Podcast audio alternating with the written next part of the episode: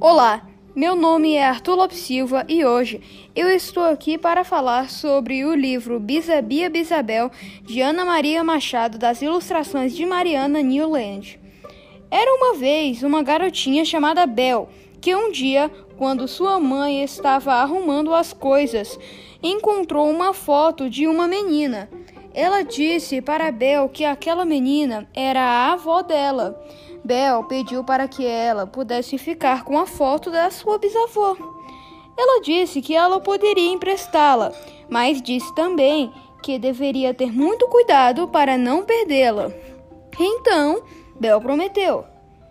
Ela a chamou de Bisabia e sempre levava o retrato para todo tipo de lugar que ia, na rua, na calçada, na escola, na praça, todo mesmo e elas passavam um bom tempo conversando.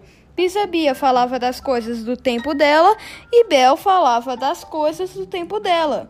Mas tinha horas que Bisabia fritava a paciência de qualquer um, pois ela vivia dando conselhos. Mas um dia, Bel escutou outra voz além da de Bisabia. Curiosa, perguntou quem estava falando. Essa voz disse que era sua bisneta. Ela a chamou de Bisabel. Bisabel também contou as novidades do futuro, e assim elas se tornaram invencíveis e todo dia Bel inventava um novo jeito de viver. Fim!